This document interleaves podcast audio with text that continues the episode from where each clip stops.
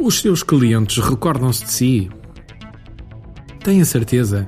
Quando foi a última vez que estabeleceu contacto com eles sem ser para vender?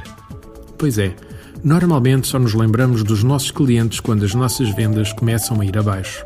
Nessa altura, corremos a nossa carteira de clientes toda a tentar pescar alguma venda para compor as coisas. Mas será esta a atitude correta que eu devo ter? Já ouviu o velho ditado: longe da vista, longe do coração? Tem muito que se lhe diga no que diz respeito às vendas, não tem? Se não programarmos pontos de interação regulares com os nossos clientes, estamos sujeitos a que, quando precisamos deles, eles já tenham comprado a nossa concorrência. Para cada cliente que eu tenho em carteira, devo classificá-lo mediante a importância, habitualmente ligado ao volume de faturação que ele me pode trazer. Por exemplo, classifique em A, B e C. Depois de termos esta classificação, devemos definir qual a periodicidade de cada grupo em termos de contacto.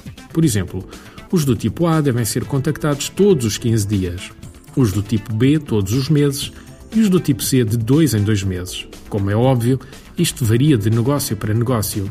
A partir daqui, deverá existir uma estratégia diferente para cada contacto para não saturar os clientes sempre com a mesma abordagem. Então, senhor cliente, como é que vão os negócios? Mediante a sua área de atividade e o seu tipo de clientes, deve estabelecer estratégias diferentes para não ser sempre a mesma coisa. Por exemplo, cliente do tipo A, primeiro contacto, 15 dias após a compra, a saber se está tudo bem. Segundo contacto, 30 dias, enviar novos catálogos ou lista de preços, procurar alguma informação do negócio dele que interesse e enviar. Terceiro contacto, 45 dias, enviar convite para um encontro de negócios. Penso que percebeu a ideia. Por um lado, manter o contacto, mas por outro, não ser sempre igual na forma de abordagem.